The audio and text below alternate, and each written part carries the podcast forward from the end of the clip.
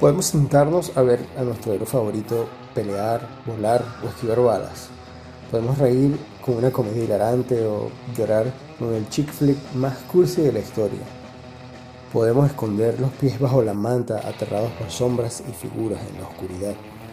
Disfrutar de un maratón frente a la tele siempre será un placer. Y más placentero es cuando tenemos con qué llenar nuestras panzas. Porque no importa lo que veas, importa con qué snack lo acompañas.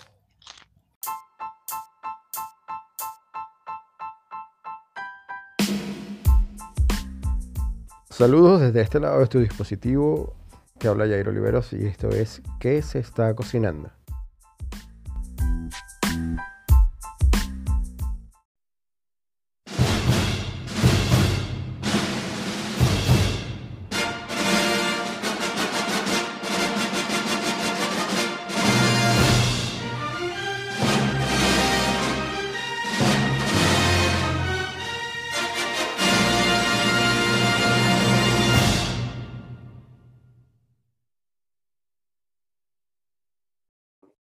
Bueno, esta semana conversaremos acerca de esa costumbre que tenemos de eh, comer mientras vemos televisión.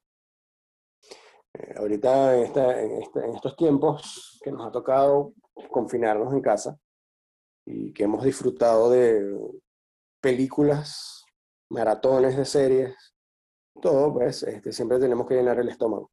Y para conversar acerca de eso tengo invitado a Manuel Ángel Peña. Manuel Ángel eh, tiene un canal de YouTube junto a su esposa en el que evalúan las eh, mejores películas y series de Netflix. Bienvenido, Manuel Ángel. Hola, Jair. Mucho gusto a todos ustedes. Yo soy Manuel de El Cinema con Cora y de verdad estoy muy agradecido y muy feliz de poder compartir con ustedes aquí en este podcast de que se está cocinando.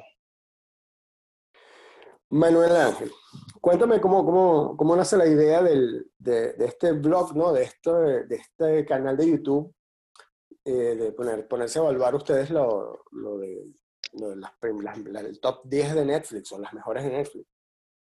Pues mira, sabes que era algo que mi esposa y yo siempre hacíamos, igual con, con mi grupo de amistades, siempre veíamos películas, veíamos series y creo que es algo común que todos hacemos de recomendar, de dar tu crítica, de llegar un poco más allá.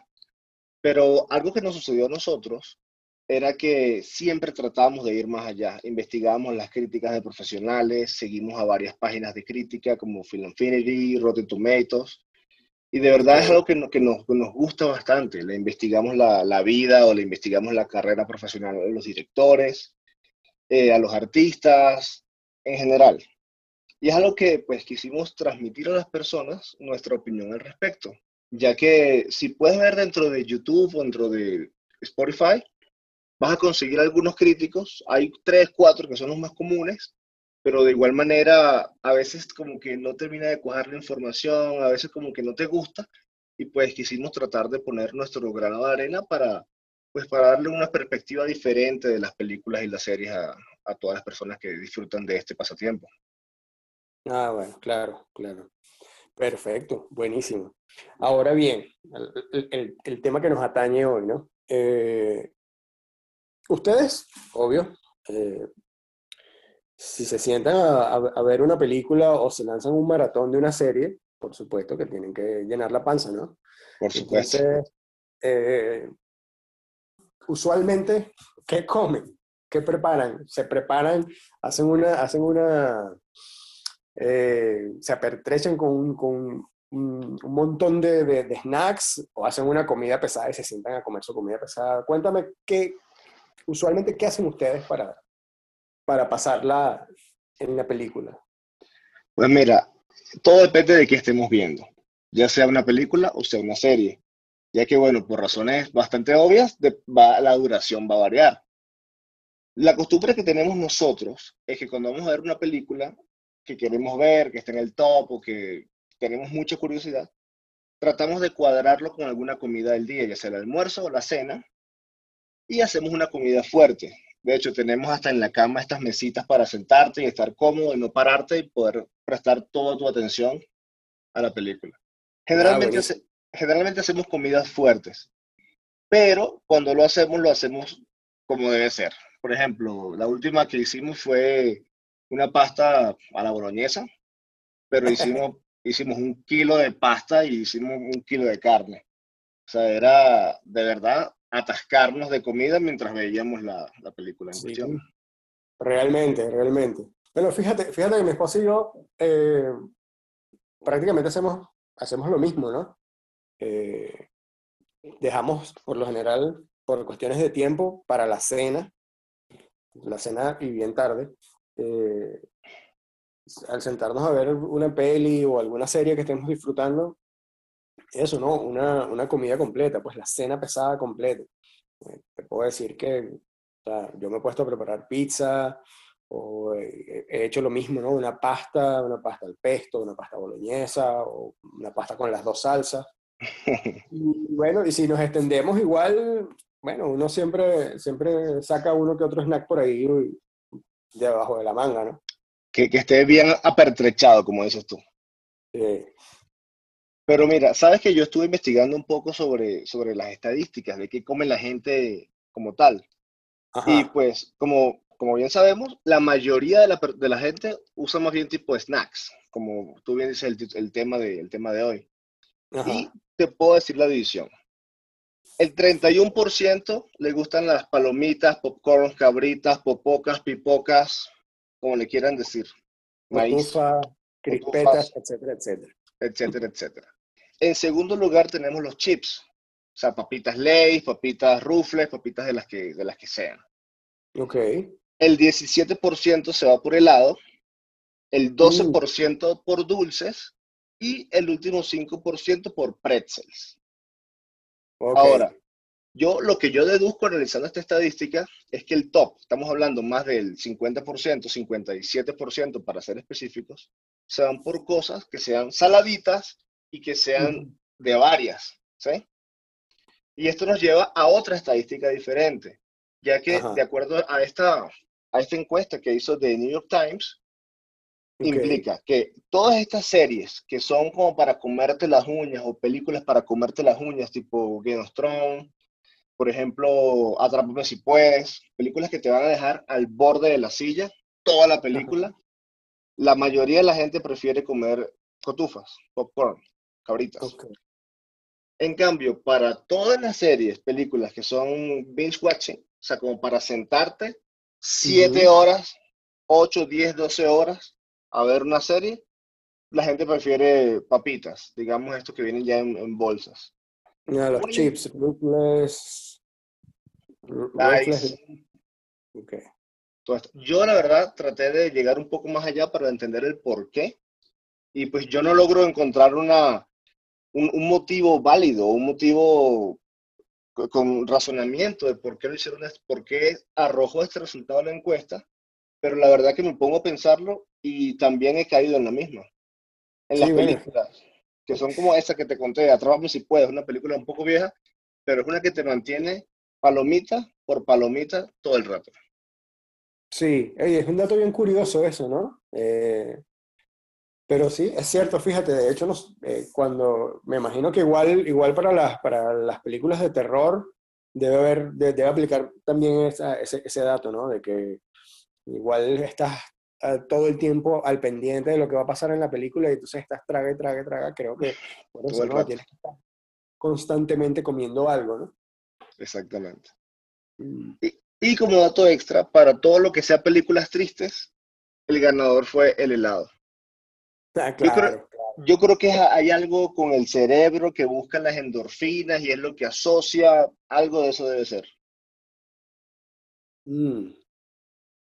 Sí, seguramente, seguramente. Ahora bien, hay otra cosa, ¿no? Este, eh, en esta investigación que tú hiciste, eh, queda claro si eh, estos snacks son mejor si se comparten o cada quien se sienta con su tanque, su tarro de popcorn o su bolsa propia de chips. ¿Qué, Me- qué- ¿Tienes información de, de- de cómo se ha manejado eso? O? Sí, tengo un dato sobre eso. El 65% de los encuestados prefirieron compartir. Ok. Ahora, yo me cuento en el, en el 35% restante. Yo prefiero que tener mi balde de palomitas y a mí nadie se me acerque, todo el mundo lejos. Yo prefiero hacerlo así.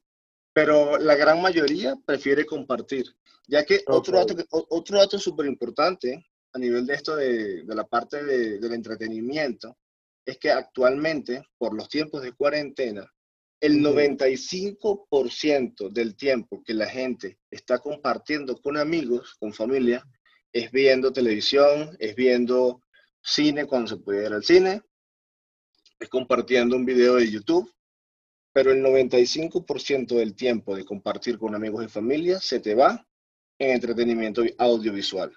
Audiovisual. Y, de ese 90, y de ese 95% del tiempo, el 65% se están atascándose de papitas, palomitas, helado, etc. Entiendo. Entiendo. Sí, yo estuve viendo por ahí una estadística que, que dice que, que, por lo menos en, en, Estados Unidos, ¿no? Eh, los, los, los, ciudadanos americanos suman, pueden llegar a sumar 11 horas y 23 minutos eh, una semana típica viendo televisión. Que me parece un número bastante, bastante fuerte. Bastante fuerte. Y, y, y, que, y que el 96% de las personas que fueron eh, encuestadas dijeron que sí, a ellos les gusta comer mientras están viendo la tele. Entonces, ahí ya vamos como que uniendo datos, ¿no? Es que es algo que, que te, es algo que te lleva a eso igual por la misma te genera un poco de ansiedad, te genera un poco de ganas de hacer otra cosa. Básicamente, cuando estás viendo una película o estás comiendo, si está buena la película, o estás viendo el teléfono si la película no está tan buena. Exacto. Exacto. Ahora, fíjate tú, hay otros numeritos por ahí que vi también. Dice que el 86% de las personas que dijeron que eh, comían al ver televisión o sea, de, ese 96%, hay un 86% de esas personas que prefieren o que consumen más snacks durante la premier de, de su show favorito o de una serie, ¿no? Que, Totalmente de acuerdo. Que, tú como, como, vamos a decirlo, como analista de, de, de series de televisión y de películas, eh, ¿a qué crees que se deba este, este número tan, tan alto solo en el primer capítulo? es netamente la ansiedad. Imagínate cuando uno estaba esperando que viniera Juego de Tronos, que esperaba uno o dos años que llegara la serie. El, mm. para, el, para el día que llegaba, mucha gente hacía estos Juegos de Tronos party, hacían fiestas, hacían reuniones. Entonces, te reúnes con tus amigos a ver una serie que todos disfrutan, algo que todo el mundo tiene tiempo esperando, e incluso antes de que empiece el show, antes de que el show empiece, ya tú estás comiendo. Por ahí decían, que el 40% de las personas ya se comió las palomitas antes de que la película comience. Ah, exacto, sí. En la fila del cine. O incluso mientras la, mientras la estás sirviendo en tu casa, la sacas del microondas y la vas a servir y te comiste ya la mitad antes de servirla. Y luego te sientas y mientras empieza se acabó. Listo. Que es algo que me parece bien interesante y algo que, que vale la pena resaltar. Es que el, el, el, medio o el, el, mundo del entretenimiento está cambiando. Actualmente con todos los servicios de streaming, con los cines cerrados, con las producciones cerradas. Como estás en tu casa, tienes el control y puedes parar la película, parar la serie, puedes pararte e ir a, a cocinar, recoger algo de la nevera y seguir disfrutando de tu, de tu película. Cosa que, no, que era algo que no sucedía, por ejemplo, con Juego de Tronos ya que era una hora, una hora y diez que nadie se iba a parar de ahí. Por lo tanto, había más tendencia a sobredimensionar la mesa de snacks, me parece a mí. Mm, claro. Sí, no, es que de hecho e, ese, fenómeno fue tan, tan, tan, fuerte que, que, eso, lo que tú dices, lo que tú mencionas, ¿no? Lo de los Game of Thrones parties, incluso incluso, o sea, se puso tan de moda que, que, los mismos bares y restaurantes hacían, organizaban los Game of Thrones parties, ¿no? Correcto, correcto. Incluso, hablando específicamente de, Juego de Tronos, para la temporada final sacaron una botella de whisky que era de, de, la marca Johnny Walker, que era de, White, de White Walkers, los caminantes blancos. Un whisky que en lo particular a mí no me gustó mucho, pero estaba bastante costoso. Estamos hablando de costaba 50 dólares, el doble de una botella de, de etiqueta negra. Pero mm. todos los bares, como dices tú, apertrechados para venderle esta botella a toda la gente que iba a hacer su, su fiesta de final de temporada, semana tras semana. Sí, eso fue un, un, fenómeno mundial. Y ajá, eso, eso, es otro tema, ¿no? Semana tras semana. Eh, eh, tomando en cuenta que Game of Thrones fue una, una serie que la transmitió HBO, que eh, solamente trabaja por cable o señal satelital, ¿no? Correcto. a, la, a, la, a la antigua usanza, digamos. Exacto. Porque entonces, fíjate, como tú estabas diciendo hace un momento, eh, con, con, todo esto, los tiempos de pandemia, el confinamiento, los servicios de streaming se, se, se apoderaron por completo del entretenimiento en el hogar, ¿no? Eh, Correcto. Netflix, Amazon Prime, eh, Hulu, Disney que también sacó lo suyo, incluso la gente de YouTube tiene su, su YouTube Originals, ¿no? original, correcto.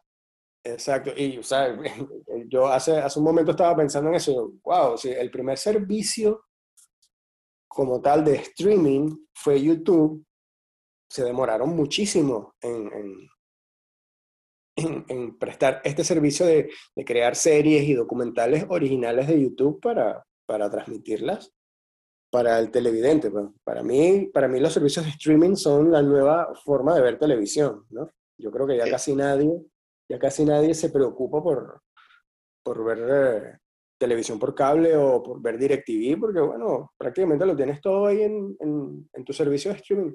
Lo tienes todo allí. El tema, el tema que está con el streaming actualmente es que hay una guerra con esto. Está Disney Plus peleándose con Netflix, peleándose con Amazon, peleándose con YouTube, con HBO, están todos, Hulu también, están todos buscando matarse entre ellos a nivel comercial, a nivel comercial, digamos. ¿Qué sucede? Que algo que, que está haciendo ahorita fuerte, Disney, por ejemplo, se está jalando todas sus series, todas sus películas, todas sus franquicias, se las están absorbiendo. ¿Con qué finalidad? Pues con la finalidad de tumbarle negocio a Netflix, tumbarle negocio a Amazon, por ejemplo. Ya que sí, es la nueva forma de hacerlo. No es tan costoso es más económico que pagar el servicio por cable, pero ¿cuántas suscripciones vas a tener? Cada una promedia entre 10 y 15 dólares. Si tienes dos, son 30, 45, 60, etc. Aquí viene el problema, decidir qué vas a escoger para, ver, para tener en tu casa con tu familia. Por ejemplo, algo que yo hacía, yo solamente pagaba la de HBO cuando venía la temporada de Game of Thrones. Solamente porque es cara, no me gustan los shows que trae, no me parece interesante el, el contenido que, que, ellos tienen. Ojo, hay series muy buenas, excelentes de HBO, pero no es, no es mi hit. Entonces yo decidí pagar solo Netflix. Seguramente me van a dar un golpe de estado en los siguientes años y voy a tener que pagar Disney Plus. Pero de momento sigo con Netflix. Sí, me imagino. Ahora, fíjate tú, este, volviendo a Netflix, que es lo que, que es en lo que tú realmente te centras, ¿no? Para hacer las reseñas de, de, de, tu blog en, en, YouTube. Correcto. Eh, ¿Cuál es el criterio? ¿Cuál es el criterio que siguen Manuel y Maxine al, al hacer estos videos? Pues mira, esto es algo que ha venido fluctuando durante todo el proceso del, del videoblog. Al principio, lo que queríamos hacer era una reseña capítulo a capítulo de las series que estaban en el top. Pero la parte del trabajo tras de cámara es bastante pesada y por lo tanto decidimos hacerla de las series completas o de las películas completas. El criterio, esto inició cuando hace pocos meses Netflix comenzó a colocar los top por película, top por serie y, y por país como te digo, nos gusta tanto esta parte del entretenimiento que conversábamos con amigos que están por aquí, que están por allá, y comparábamos qué serie estaba digamos, en Chile en el top y cuál estaba en México en el top, cuál estaba en Estados Unidos. Y después aquí donde viene la serie que está de top en los tres países, o que también está en top en Europa, o que también está en Asia. No, no, no. Esta serie es un hit mundial. Tenemos que verla, tenemos que analizarla y queremos dar nuestra reseña de la misma. Ya que incluso páginas súper especializadas como la de los tomates él te muestra dos, dos, estadísticas, te muestra la estadística de los críticos y te muestra la estadística de los usuarios, que no necesariamente coincide.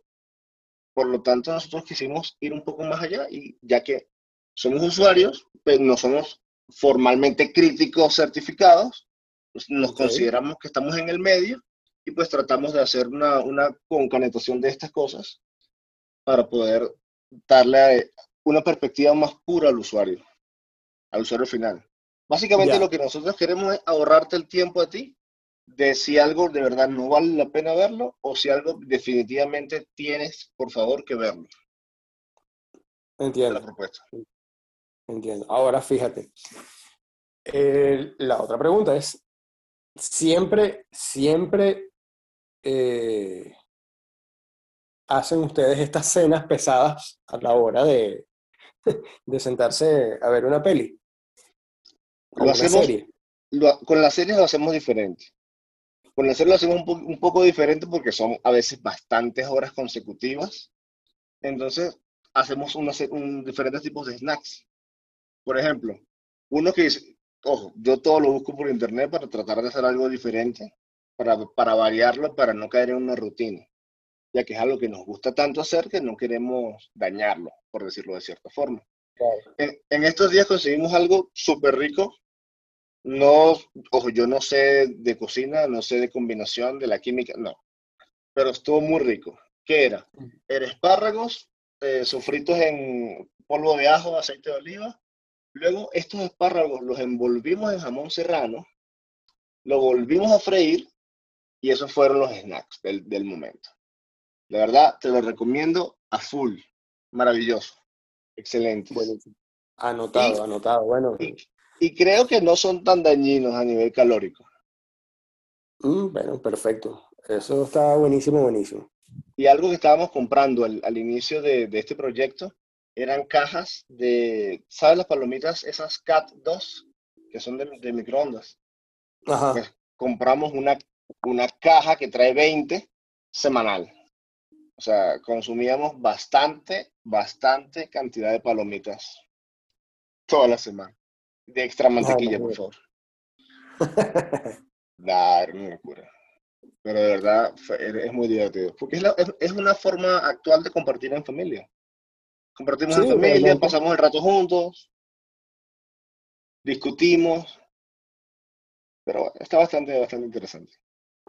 Chévere, buenísimo. Fíjate, yo he visto varios, varios, bueno, he visto, visto todos los videos, ¿no? Y bueno, sabes que siempre, siempre estamos así como que haciéndonos feedback, ¿no? Eh, eh, ¿tienen, ¿Tienen ustedes o se han tomado el tiempo de, hacer una lista de películas o series que estén relacionadas con la cocina, con la gastronomía?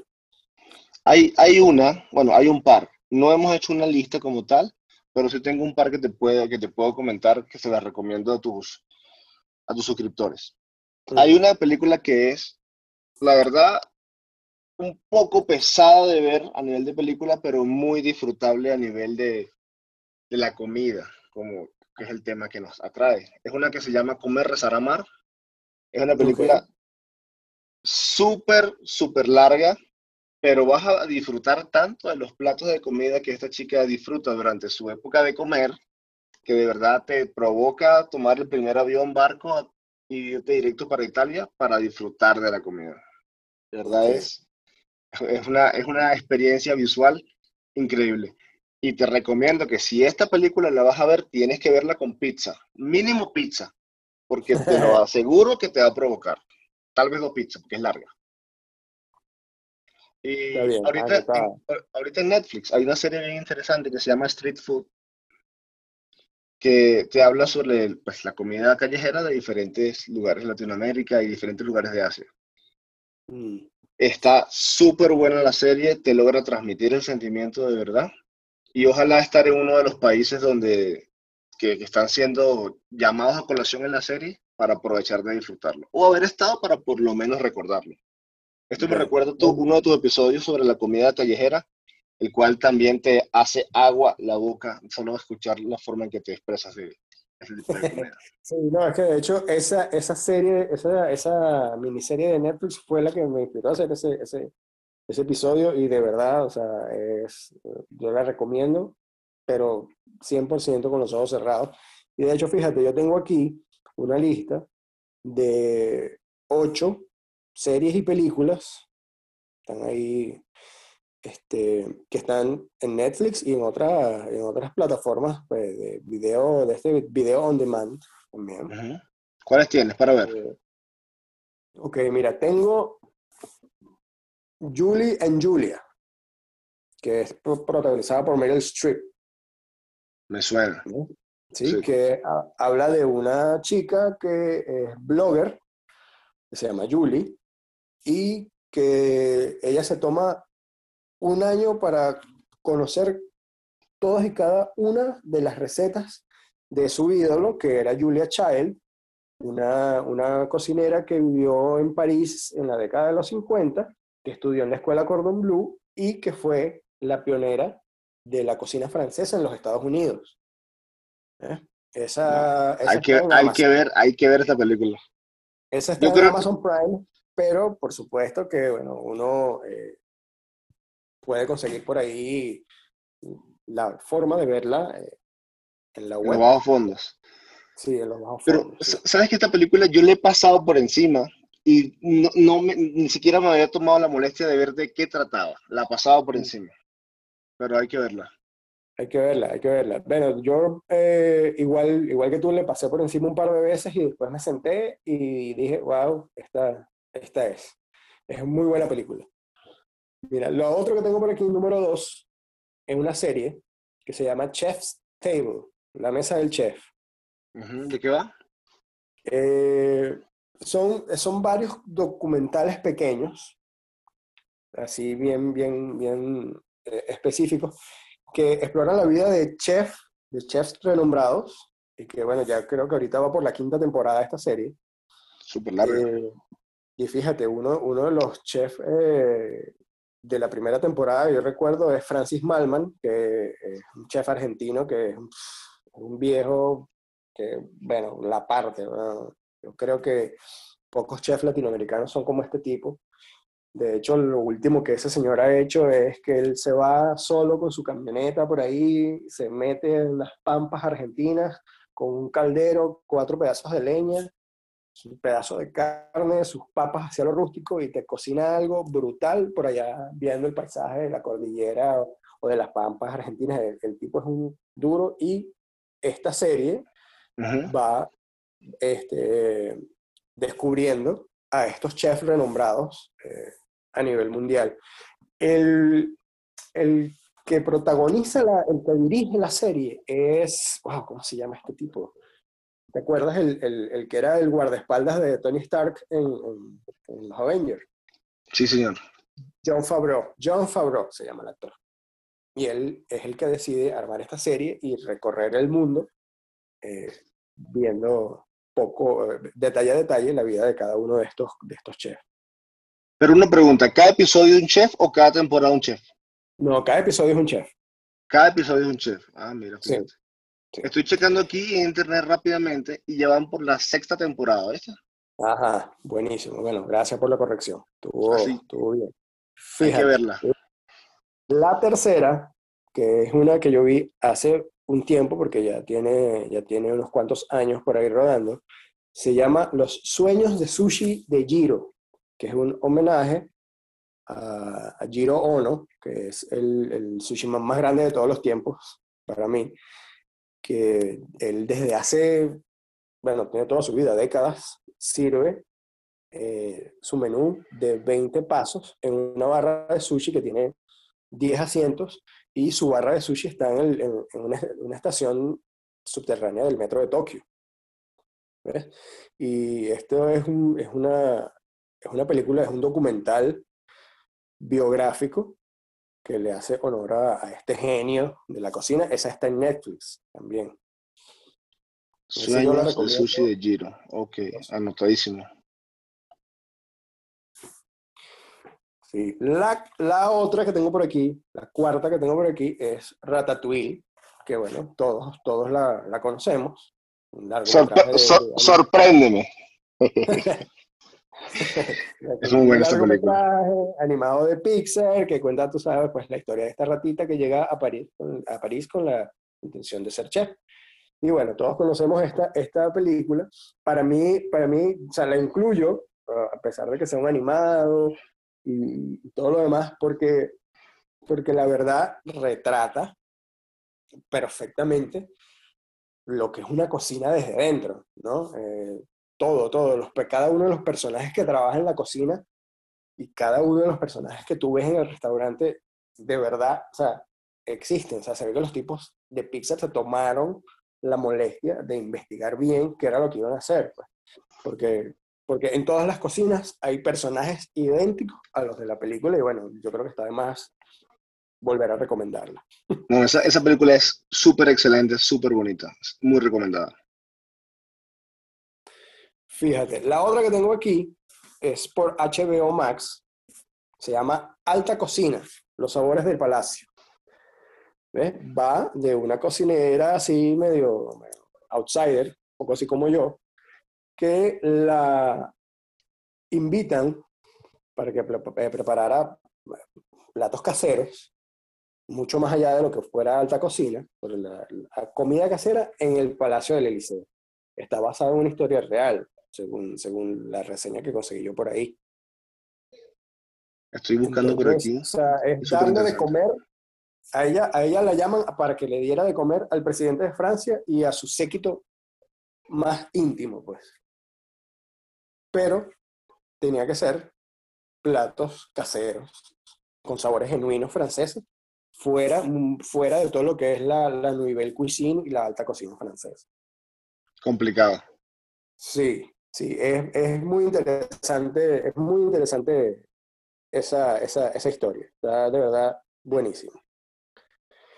Lo otro, no podía dejar de mencionarlo, eh, es por Amazon, la tiene ahorita Amazon Prime, la, inicialmente la veíamos, la veíamos en Discovery Home and Health, y es No Reservations, que es la, el, show, el programa de, de, Anthony Bourdain, en el que recorre países, probando los platos, experimentando las culturas, con, con el estilo de siempre, pues, de, de Bourdain, que sumado a, todo el conocimiento profesional que él tenía, de verdad, yo, hacen de, de No Reservations algo que no puedes dejar de ver. Desafortunadamente, los que no tenemos Amazon Prime Video, bueno, tenemos que buscar la manera de ingeniar, ingeniárnosla para, para verla, pero este, yo también la recomiendo con los ojos cerrados. Hay que, hay que buscar para ver eso. Sí. Y la otra que tengo por acá es, eh, se llama Somebody Feed Phil, alguien que alimente a Phil. Esto sí, de verdad, no lo he escuchado. Esto no lo conozco. Está en Netflix. Y ah, es eh, Phil Rosenthal, que es un tipo de estos, un, un viajero trotamundo de estos simpáticos de la televisión americana. Va a las, a las principales ciudades del mundo eh, combinando experiencias sociales y culturales. Muy parecido a lo que hizo, a lo que te mencionaba de No Reservation de Bourdain.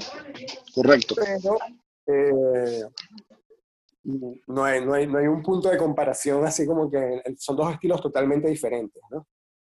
Claro. Eh, este, este, señor Rosenthal es un poquito más, va más a los restaurantes, va más a lo, a lo mainstream, a, diferencia de lo que hacía Bourdain, que iba a lo, a, lo, a lo, al corazón de la cocina del país que visitaba, ¿no? Me gusta más esa propuesta, la verdad. Sí. Pero bueno, hay que verlo. La de la, la, del otro señor, el que va al corazón, en la realidad, a la calle. La, eh, a, Bourdain, claro. a, Bourdain, a lo tradicional. Sí. Es, es mi forma particular de ver las cosas, digo. Y la otra película es súper, súper especial. Se llama Un viaje de 10 metros. ¿Esta de qué va? Esto eh, es una...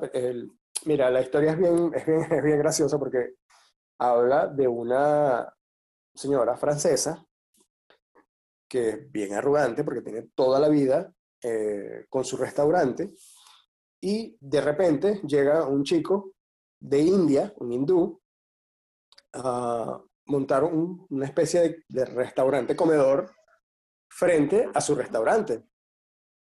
Y bueno, la, la, la, la película transcurre, o sea, la historia transcurre en, ese, en ese el sabotaje que quería hacerle la señora al, al, a este negocio porque no estaba al nivel de su restaurante y todo lo demás, y hasta que prueba la comida de este chef y reconoce que el tipo era un duro también, pues. Entonces se, se, dan, se dan, muchas situaciones bien pintorescas, bien cómicas, y eh, por supuesto eh, se, habla, se habla muchísimo de cocina, se habla muchísimo de comida, y bueno, fíjate, me acordé ahorita de la película y se me hizo agua la boca. Mira, de estas películas, por favor, cuando tengas chance, pásame tu favorita para hacerle un review en nuestro canal, por favor. Por supuesto que sí, por supuesto que sí. Hablando una cosa más de, de esta gente que hace reseñas de, de, de comida como tal, de forma audiovisual, hay infinitos canales que vas a conseguir en YouTube sobre la comida de diferentes lugares. Es algo que a veces no está muy bien hecho a nivel técnico, a veces está hasta pudiera caer de mal gusto porque el video es viendo a la gente comer, básicamente. pero, pero es una muy buena forma de por lo menos tratar de conocer la comida de diferentes sitios cuando uno tenga la oportunidad después de la cuarentena de volver a viajar. Vas a conseguir comida de Chile, comida de Argentina, Perú, de México, la, la pizza más grande, la torta más grande, la hamburguesa más sabrosa hay muchos, muchos influencers que están haciendo carrera en esto de probar comida. Y están todavía delgados, no sé cómo nos han engordado, ojo, pero es, es otra forma de poder linkear esta parte de, del audiovisual con la parte de la comida. Sí, está bueno, está bueno. Mira, buenísimo, buenísimo eso. Este, bueno, es que YouTube es un mundo también, ¿no? Ahí consigues cualquier cosa. De hecho, eh, mis primeros eh, conocimientos en cuanto a, cómo se fabrica la cerveza artesanal, yo los adquirí gracias a YouTube. Sí, ahí tienes una biblioteca infinita de aprender a hacer casi cualquier cosa. Exacto. Exacto. Mira, esta, esta conversación ha estado muy, muy amena, muy interesante. Y bueno, nada, sí, voy a hacer eso. Te voy a pasar una lista de, de mis favoritas para que hagas tu, hagas tu reseña en, tu canal y bueno, quién sabe, a lo mejor podamos volver a conversar acerca de una serie en específico por aquí, por el podcast también, igual. Me parece, queda abierta la posibilidad y pues nada, de verdad te, te agradezco mucho la invitación, un placer compartir con todos los que nos estaban escuchando y pues nada, los espero por mi canal para que le den una pasadita por ahí. Sí, danos, los datos, danos los datos de tu canal para que, para que la gente los siga por ahí también. Lo, puedes, lo puedes conseguir como el Cinema con Cora y vas a conseguir una serie de videos fuertes a nivel de, como hemos comentado, análisis de películas, análisis de series y una que otra aventura que hemos tenido por ahí paseando, jugando, comiendo. Los esperamos. Dale, perfecto. Gracias, Manuel. Bueno, a mí también no me queda nada más que despedirme. Eh, bueno, ya saben cómo, cómo se maneja esto. Eh, vayan allá a Spotify, está el botoncito de seguir, seguir. Si estás por Apple Podcast, igual eh, suscríbete, deja los comentarios. Y por Anchor FM, en Anchor FM está el botón de mensajes de audio por si quieren eh, insultarme, felicitarme o compartir cualquier idea. pues ahí está anchor.fm, buscan qué se está cocinando y nos vemos o nos escuchamos la próxima semana. Un abrazo y esto fue que se está cocinando.